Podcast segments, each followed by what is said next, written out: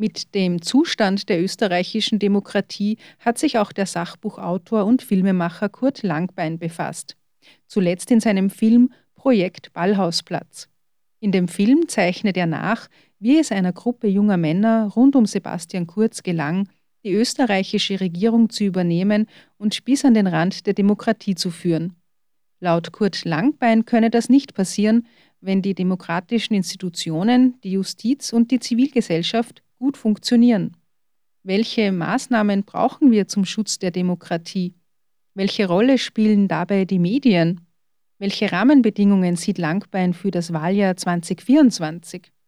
Diese und weitere Fragen habe ich im Rahmen des politischen Aschermittwochs in Wels gestellt. Alljährlich wird dieser von der Welser Initiative gegen Faschismus im Bildungshaus Schloss Buchberg veranstaltet. Der folgende Ausschnitt des Gesprächs steigt bei der Geschichte von Kurt Langbeins Vater ein, dem Widerstandskämpfer Hermann Langbein.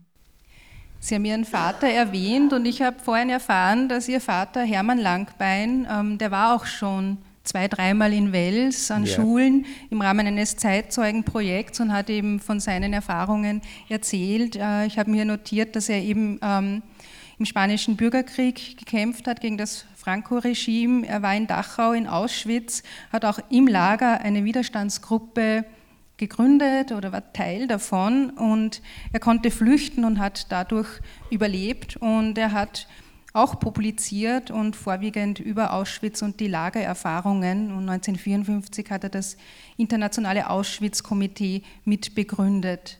Hat jetzt seine Geschichte und auch seine Arbeit, publizistische Arbeit, sie dann auch ähm, geprägt und hat es sie auch beruflich begleitet in ihren Anfangsjahren? Ja, ganz sicher und ganz intensiv. Ich bin mit Auschwitz aufgewachsen. Mein Vater hat Wiedergutmachungsgeschichten äh, sehr äh, unterstützt einzelne Ex-Insassen der Konzentrationslager und er hat es von zu Hause aus gemacht und die waren alle bei uns und sie haben ihre Fotos gezeigt. Und dann hat mein Vater wesentlich dazu beigetragen, dass vor genau 60 Jahren, der, also im Dezember waren es 60 Jahre, der erste große Prozess, äh, der von, deutsche, von deutscher Justiz an deutsche und österreichische äh, Angeklagte gegangen ist, die in Auschwitz äh, die Massenmorde verübt haben dieser Frankfurter Auschwitz-Prozess und da war er dann Prozessbegleiter und hat äh, täglich seine, seine Tonbandprotokolle, die er gesprochen hat, dort hat er sie ja nicht sprechen können, sondern hat stenografiert. Und die hat meine Mutter dann zu Hause abgeschrieben, jeden Tag. Und äh, wir saßen oft im gleichen Zimmer, weil im Winter war es kalt.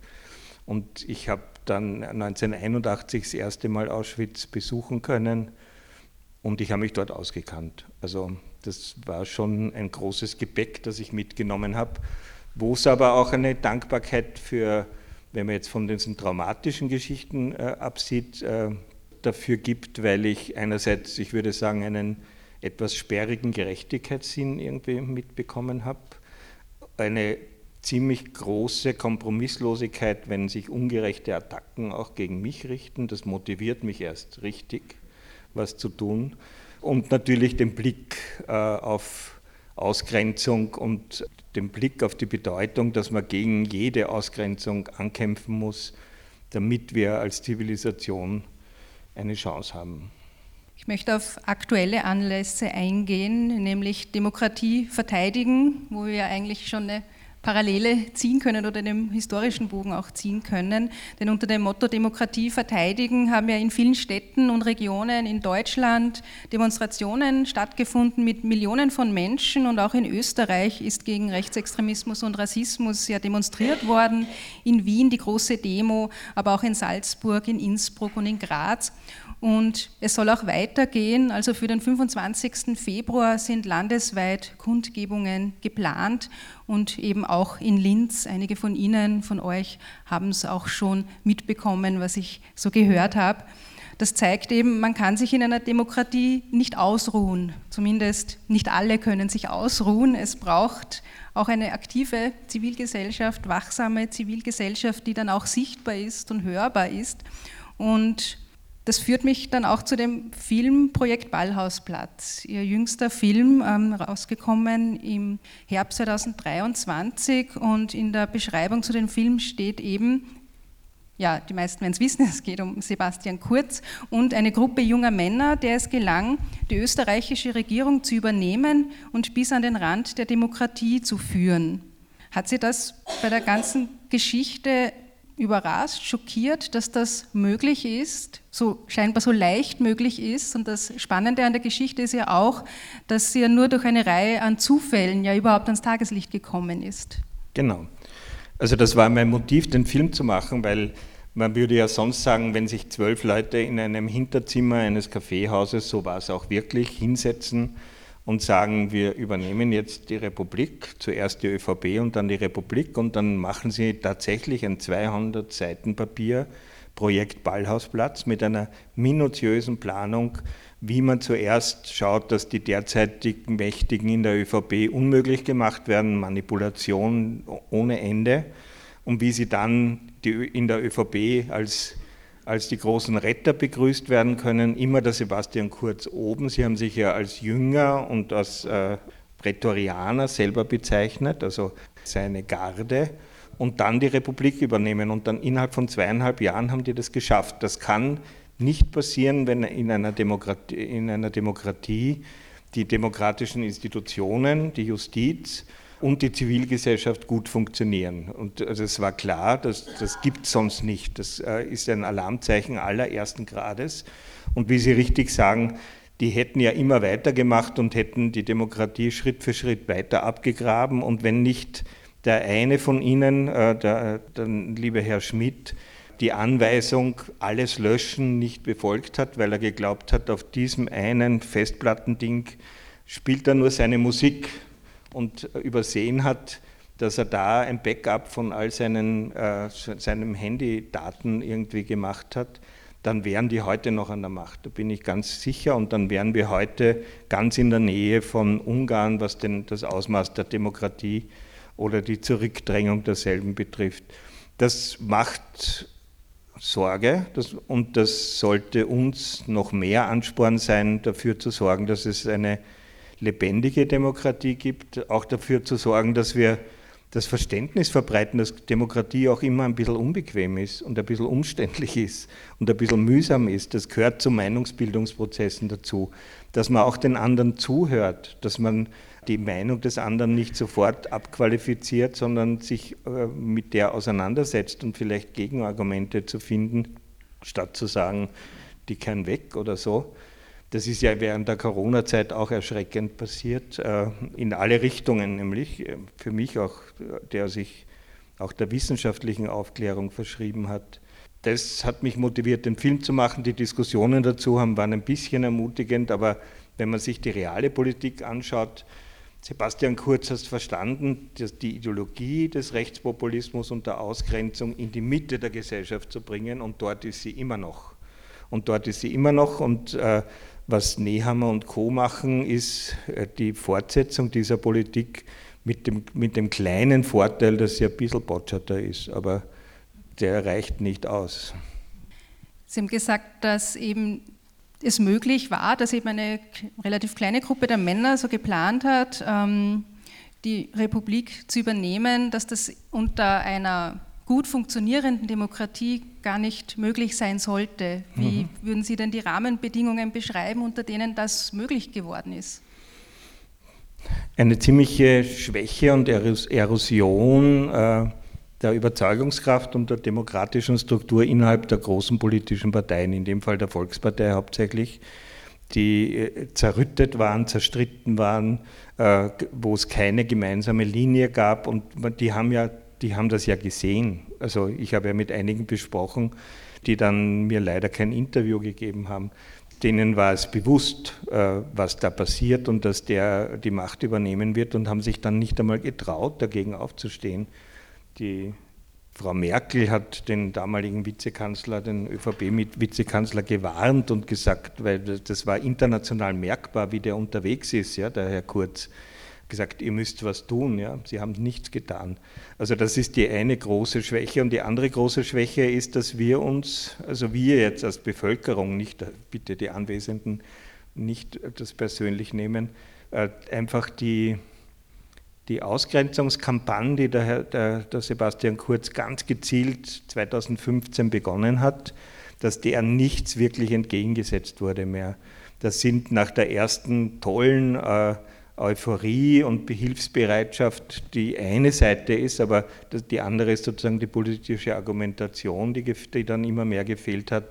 Und alles haben sich quasi äh, zurückgezogen und äh, haben damit dieser Ausgrenzung Tür und Tor geöffnet, die dann in dieser sogenannten Schließung der Balkanroute ge ge gegipfelt hat, die ja gar keine war. Also in den Jahren nach der sogenannten Schließung der Balkanroute gab es viel mehr Asylansuchen als davor.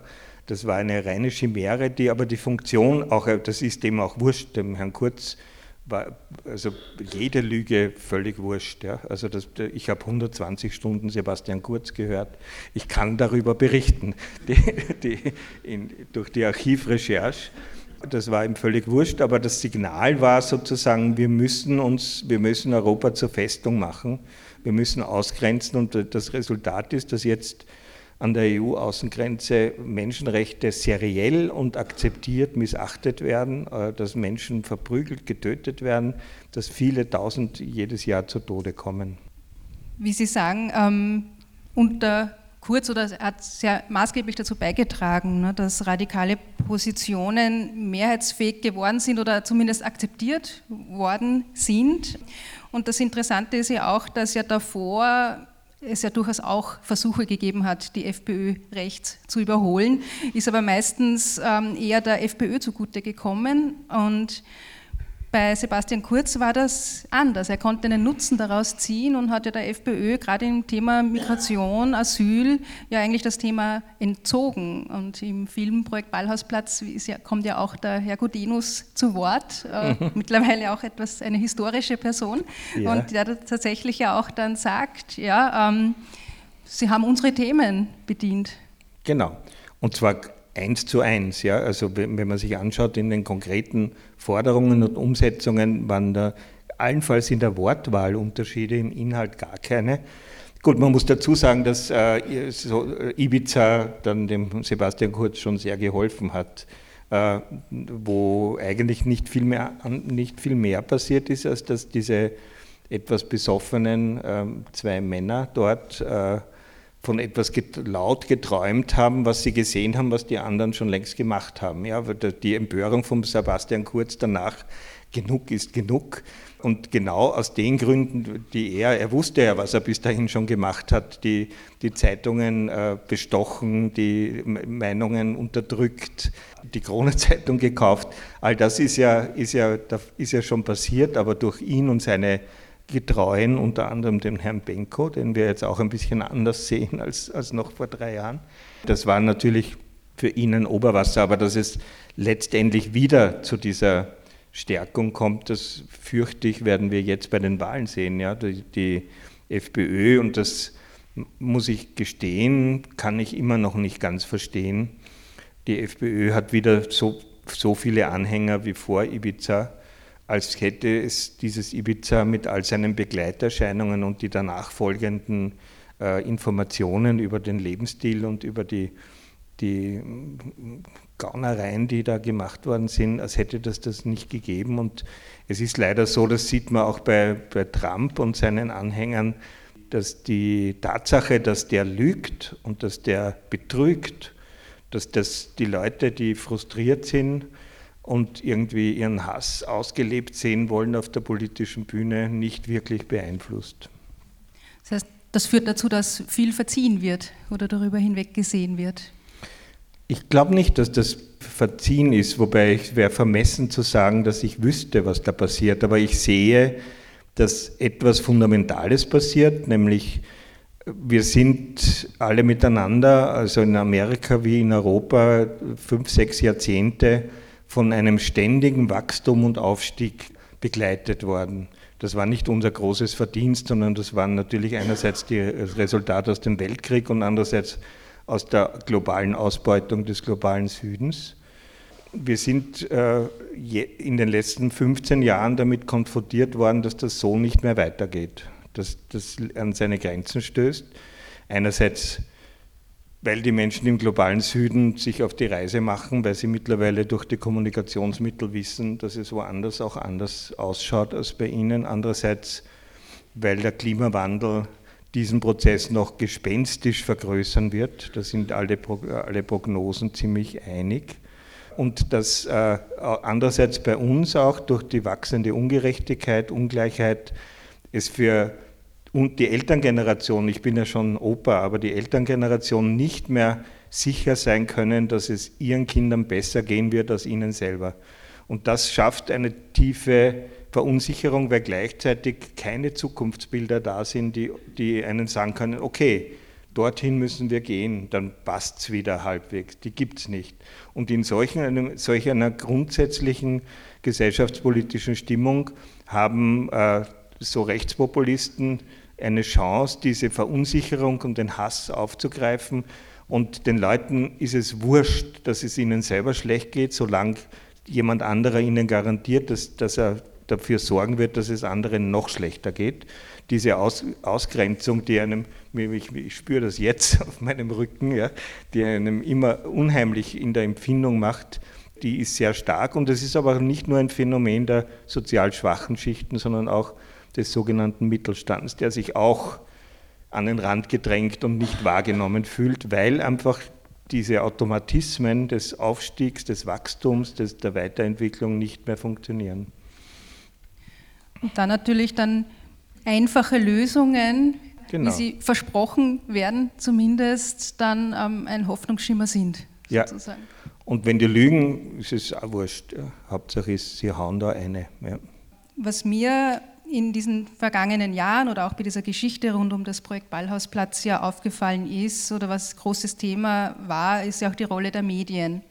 Und da stelle ich mir mehrere Fragen. Also einerseits ähm, die mediale Verantwortung, ähm, gerade dieser Part über Migration, über Zuwanderung, über Asyl, über diese ähm, hässlichen Bilder, ist ja auch viel berichtet worden und auch jetzt, wenn es wieder darum geht, wie die Asylzahlen sich entwickelt haben. Oder jetzt ist gerade dieses Thema mit der Bezahlkarte für Asylwerber, die kommen soll, die man, wahrscheinlich auch durchdrücken wird, ähm, entgegen aller Empfehlungen von Wissenschaftlerinnen und der Forschung, die sich mit dem Thema befassen. Ist es nicht auch mediale Verantwortung, was ich denn berichte, welchen Themen ich denn so viel Aufmerksamkeit schenke? Also gerade wenn es, was bringt es mir, wenn ich jetzt weiß, wie sich die Asylzahlen entwickeln, wenn ich dazu keine anderen Informationen bekomme? Bin ganz bei Ihnen und da hat sich leider in Österreich viel getan und noch viel schlimmer als in den anderen Demokratien. Uh, unsere äh, Medienlandschaft ist in einem Ausmaß bestochen Jahr bestochen, wie es nirgendwo in Europa. 200 Millionen im Jahr werden äh, die, vor allem an die großen Tageszeitungen gegeben für Wohlverhalten. Das wird ja jetzt der Rechnungshof, fängt ja jetzt an, das irgendwie langsam aufzudröseln.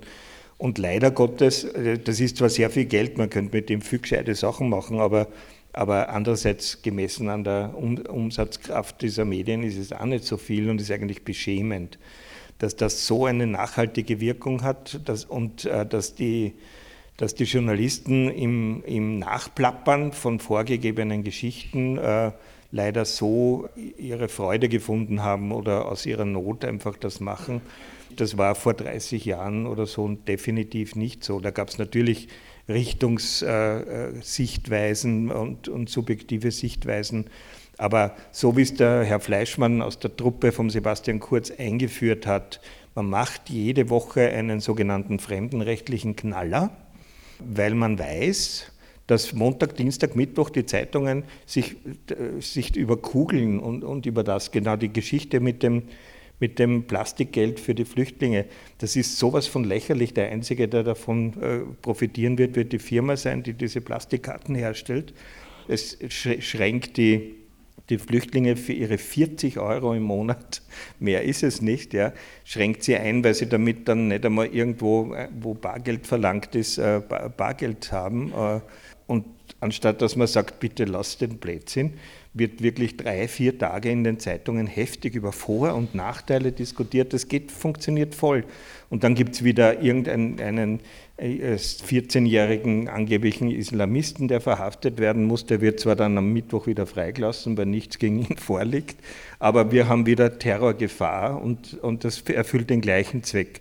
Oder die Kampagne vom, vom Herrn Nehammer gegen, den, wieder gegen die Zuwanderung ins Sozialsystem, die nicht stattfindet und die auch zu kurzen Zeiten nicht stattgefunden hat, wie er diesen Slogan geprägt hat. Aber, aber er, sie stellen sicher, dass es andere gibt, die man noch drücken kann. Und das sind ja, das ist genau die Mischung, die in, in der furchtbarsten Konsequenz bis zu Auschwitz geführt hat. So entsteht Ausgrenzung, so entsteht Menschenhass, und äh, dagegen bin ich sehr froh, dass die Demonstrationen jetzt ein deutliches Zeichen setzen. Bin ich sehr froh, dass Veranstaltungen wie diese stattfinden. Das darf man nicht hinnehmen. Da muss man drauf schauen. Aber es gibt dann noch eine andere Seite, die auch zu berücksichtigen ist, wenn, wenn jetzt irgendeiner von, diesen, von dieser äh, neofaschistischen oder rechtsradikalen Truppe irgendeinen Begriff prägt, Remigration, ja, irgendwie dann starren alle auf diesen Begriff und machen ihn damit zu einem Frame in der Gesellschaft. Ja? Und das Buch vom, von dem Sellner äh, mit dem Titel Remigration, eine, eine Idee oder was, das ist Top-Bestseller in, in Deutschland schon, bevor es herauskommt. Also da wird auch Werbung gemacht und die kalkulieren damit und die machen das, die, die spielen dieses Spiel, das, das der Herr Fleischmann spielt, auch sehr erfolgreich. Da müssten die Medien auch viel sorgsamer damit umgehen. Ja? Könnte es auch vielleicht an einem falschen Verständnis von Objektivität von Seiten der Medien liegen, dass man sagt, naja, man muss ja mit allen reden, man muss ja. das abwägen? Das hat man, finde ich, an einem ganz erschreckenden Beispiel, das Gott sei Dank ganz in der Nähe nicht wirklich geendet ist, äh, gesehen können bei der Frau Föderl-Schmidt. Ja. Der wurde aus durchsichtigen äh, äh, Begründungen vorgeworfen, abgeschrieben zu haben. Also das ist alles total fadenscheinig. es ist bereits untersucht, da ist so gut wie nichts dran. Und was haben die Medien getan? Die Großen, das ist kein Phänomen von Social Media gewesen, von Hass im Netz, das dann später vielleicht auch noch. Alle haben das einfach wiedergegeben. Alle haben gesagt, schwere Vorwürfe gegen die Chef, äh, Vizechefredakteurin der Süddeutschen Zeitung und haben diese Vorwürfe wiedergegeben, ohne sie selber zu überprüfen. Das ist ein eklatantes Auslassen der Grundprinzipien des Journalismus. Äh, oder man sagt, äh, he said, she said. Sie sagt nein, äh, das einfach nebeneinander zu stellen, das ist nicht die Aufgabe des Journalismus. Da muss der Sache auf den Grund gehen. Passiert leider nicht. Damit machen sich ja Medien ja auch gerade, was wie es in den letzten Jahren passiert ist, ja auch angreifbar, indem man dann auch die Glaubwürdigkeit von verschiedensten Seiten ja dann in Frage stellen kann der Medien oder sogar vorwerfen kann, dass sie nicht die, die Wahrheit berichten sozusagen und man sich Alternativen sucht. Also das ist ja dann selbst gemacht. Ja, das ist eine selbstverfügliche Prophecy. Äh, ich bin jetzt kein Freund der Mechanismen von Social Media, aber ich, ich teile nicht die Meinung, dass von dort alles Böse kommt. Böse Gerüchte hat es immer schon gegeben und Hitler ist an die Macht gekommen mit bösen Gerüchten in den Gasthäusern und in den Sportvereinen und hat die, hat die dort verbreitet ohne jedes technische Hilfsmittel, dann später mit dem Radio. Ja. Also das funktioniert weil es übel ist und wenn Konstellationen da sind und keine, kein Widerstand da ist, dann, dann funktioniert das. Aber es ist heute Rufmord jederzeit möglich und leider haben wir keine mediale Öffentlichkeit, die das wirksam in, den, in die Schranken weist. Im Filmprojekt Ballhausplatz, da wird ja auch, ähm, da kommt auch Herr Brandstätter ähm, zu Wort, der eben auch darüber berichtet, dass gerade rund um Sebastian Kurz die Medien ja eingeteilt worden sind, so in Freunde oder Feinde. Also ja. entweder es wird das berichtet, was ihnen vorgegeben wird, was erwünscht ist. Wenn man das nicht macht, zählt man dann zu den, zu den Feinden. Ähm, ist das jetzt was, was man immer wieder mal erlebt? Man Sie haben gesagt, vor 30 Jahren war das nicht so? Das ist vielleicht ein Missverständnis. Das war vor 30 Jahren ein bisschen auch so. Äh, in dieser Unverfrorenheit, wie es Sebastian Kurz und seine Truppe gemacht hat, war es nicht. Aber es war, ich habe im ORF begonnen und es war dort natürlich so, dass die politisch Mächtigen versucht haben, äh, auf Geschichten Einfluss zu nehmen. Aber es war kein lineares Diktat. Und es war vor allem nicht, äh, ich glaube nicht, dass mich da die Erinnerung trügt, es war nicht möglich, dass sozusagen eine Presseabteilung, und, und die haben ja jetzt 30, 40 Leute in der, in der Presseabteilung, es, äh, es schafft sozusagen Woche für Woche die Akzente der Berichterstattung nicht zu beeinflussen, sondern zu formen. Das machen die. Das, seit ich das äh, quasi nachvollzogen habe, kann ich das immer beobachten. Und wenn man sich einmal die Mühe gibt, dann in die Breite der Zeitungslandschaften zu schauen, dann sieht man, das wird alles wiedergegeben. Also das ist schon ein massiver, ein massiver Unterschied und ich hoffe sehr, dass da ein Läuterungsprozess in Gange kommt. Aber leider, diese Regierung hat bisher diesen, auch den, den Bestechungen, die Inserate heißen, äh, noch nicht wirklich einen Riegel vorgeschoben. Das ließe sich ja einfach verbieten. In keinem anderen Land gibt es das in dem Ausmaß, dass Ministerien Millionenaufträge an Zeitungen vergeben. Was bedeutet jetzt das diese ganzen Herausforderungen, die, die Sie da jetzt erwähnt haben, auch die demokratiegefährdenden Herausforderungen, was bedeutet das jetzt für linke Kräfte im Land? Also es, jetzt gibt es diese Demonstrationen, die natürlich ein, ein großes Zeichen sind, aber hat, hat man nicht auch in den vergangenen Jahren sehr viele Warnsignale sozusagen gehabt, dass es eigentlich an politisch starken Kräften, Alternativen fehlt? Leider ja. Ich bin da auch traurig, was die Rolle der Grünen betrifft in den letzten sieben, acht Jahren.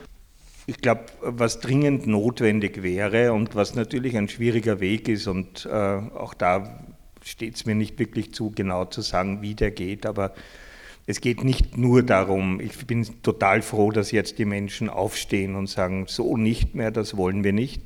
Das Signal hat sicher seine politische Wirkung, aber wirklich wirksam wird äh, gegen diesen Prozess, der zum, zur, dazu führt, dass rechtspopulistische, ausgrenzende Slogan, wer immer sie dann verwendet, ob es der Kickel ist oder der Nehammer oder die Nachfolger, auf fruchtbaren Boden fällt, das ist, das sind die Zukunftsbilder, das sind Lösungen, das sind Bilder, die sagen, wir haben politische Lösungen für unsere Zukunft die schauen so und so aus, da gibt es sicher verschiedene Bilder, aber alle müssten eine Chance auf Realisierung haben und da gibt es viele gescheite Leute, die sich darüber schon den Kopf zerbrochen haben.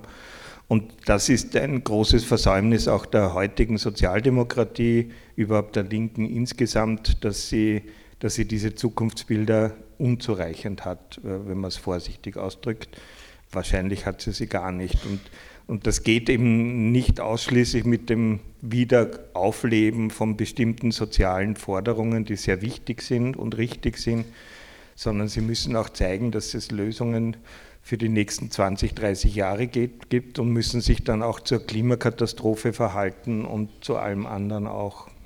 Welche Schlüsse ziehen Sie denn da jetzt für das Wahljahr 2024, in dem wir uns ja befinden? Also es stehen ja einerseits die EU-Wahlen an und die EU ja auch ähm, eine Institution ist, die ja von Sebastian Kurz eher weniger gut, ähm, gut geheißen worden ist, beziehungsweise ist er, hat er eben nationale Alleingänge bevorzugt, gerade irgendwie bei der Migrationsfrage und das auch nicht zum guten Ruf der EU beigetragen in, in mhm. Österreich. Ähm, und eben auch die Nationalratswahlen, die im Herbst stattfinden werden. Welche Rahmenbedingungen sehen Sie denn da jetzt? Naja, wenn wir von oben anfangen, von der EU, ich glaube, äh, ich bin tief, zutiefst überzeugt davon, dass wir ein geeintes, vereint, vereint agierendes Europa brauchen, dass wir ohne diesem Europa äh, keine Chance haben auf dieser Welt und dass wir auch keine Chance haben, einen vernünftigen internationalen Dialog einzuleiten, der uns vielleicht vor noch viel schlimmeren kriegerischen Katastrophen bewahrt, als sie jetzt schon stattfinden. Äh, das, was jetzt passiert, der Herr Putin ist nicht nur so stark, weil er so viele Raketen hat, oder Kanonen oder was auch immer, sondern, äh, sondern weil er mit den BRIC-Staaten und sehr vielen Staaten des globalen Südens eigentlich so etwas Ähnliches wie Verbündete hat, die Jahrzehnte, Jahrhunderte lang von uns ausgebeutet wurden und jetzt dort, äh, es ist auch kein rationaler Prozess, könnte man jederzeit kritisieren, soll man auch, aber die haben Indien, China, äh, Brasilien, Argentinien, die sind alle keine, die, keine, die die Linie des äh, Herrn Putin komplett verurteilen. Und das, diesen, diesen Prozess, der mir wirklich Sorge bis manchmal Angst macht, der, den kann man nur mit politischen Mitteln verändern und nicht mit noch mehr Waffen. Mit noch mehr Waffen werden wir noch viel mehr äh, seelisch und, und körperlich verkrüppelte Menschen produzieren und, und Tote in der. Das ist, ich habe am Anfang äh, auch gedacht, es muss sein und man kann das auch nicht hinnehmen, was der Herr, was die, der Herr Putin da macht. Aber man sieht jetzt, das kann so nicht weitergehen. Und ich glaube, man muss auch als, als Freund der Ukraine und, und der, oder Freund der Freiheit der Ukraine, weil befreundet bin ich mit der Ukraine nicht, äh, sagen, es geht so nicht weiter. Wir müssen da politische Lösungen finden und die fangen eben in der globalen, in dem, im globalen Machtgefüge an und da kann Europa, da könnten die USA etwas tun, aber wir brauchen dafür Europa und alle Kräfte, die die Stärkung der EU wieder zurückdrängen wollen und die daraus wieder irgendeinen einen kleinen Berchtenhaufen machen wollen, die sind äh, unsere Totengräber, da bin ich überzeugt. Also das wäre das obere äh, darum hoffe ich, dass bei der Europawahl, und es könnte ja ein bisschen sogar sein, dass da das Signal eher in Richtung europafreundlicher Parteien geht. Die gibt es ja auch und, äh, und äh, vielleicht kann das auch ein bisschen im Kräftegefüge was äh, beeinflussen. Und äh, was und die Wahlen bei uns betrifft, äh, da muss man sich sehr anstrengen, optimistisch zu sein. Das tue ich manchmal, gelingt mir aber fast nie. Die, die, die Kräfteverhältnisse scheinen im Moment relativ klar zu sein. Die strukturelle Schwäche der linken Hälfte bestehen einerseits, das habe ich schon gesagt, aus meiner Sicht in, in, der, in der Abwesenheit von kompetenten, längerfristigen politischen Lösungen für all das, was uns bewegt und bewegen wird. Und andererseits in einer ziemlich heillosen Zersplittertheit, die äh, jetzt mit Bierpartei und, und Ähnlichem äh, das Ganze nicht leichter macht. Wobei man muss sich schon äh, äh, sagen, dass die, diese Vorsicht, was Zukunftsbilder betrifft, nicht unbedingt auch real einen Boden hat, wenn man sich anschaut, dass im Salzburg Stadt, der, der ich glaube, so ziemlich konservativsten Stadt in Österreich mit Abstand, ich war dort immer wieder mal bei Freunden, das glaubt man ja fast gar nicht, dass dort eine kommunistische Partei 25 Prozent der Stimmen kriegt, äh, das zeigt, dass es Spielraum gibt und eine extreme Unzufriedenheit gibt und äh, da könnte man schon noch mehr machen. Sie hörten den Filmemacher und Sachbuchautor Kurt Langbein zu Gast beim politischen Aschermittwoch in Wels.